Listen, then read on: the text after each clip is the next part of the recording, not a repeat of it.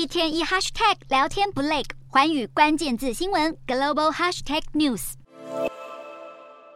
在媒体镜头前握手寒暄，气氛相当热络。北约秘书长史托滕伯格到访南韩，受到南韩外交部长朴正热情迎接。两位国际政要废话不多说，随即展开圆桌会议。史托滕伯格台北时间二十九日起，先后造访南韩与日本。他选择在俄罗斯、中国、北韩威胁与日俱增的时刻展开亚洲行，为的就是要联手印太民主国，对抗整个印太地区的霸权主义扩张。史托滕伯格在首站首尔会晤南韩外交部长朴正、国防部。部长李忠谢等高层官员探讨双方在军事、科技以及对抗网络威胁方面的合作，寻求抵制北韩核武扩张。南韩总统尹锡悦和日本首相岸田文雄去年首度以观察员身份参加北约领袖峰会，创下北约与这两个东北亚国家一大里程碑。其中，南韩政府更在峰会结束前夕开设第一个驻北约代表处，深化双方安全领域合作。而史托滕伯格本次亲自访韩，也再次期盼双方伙伴关系能越来越紧密，维护共同价值。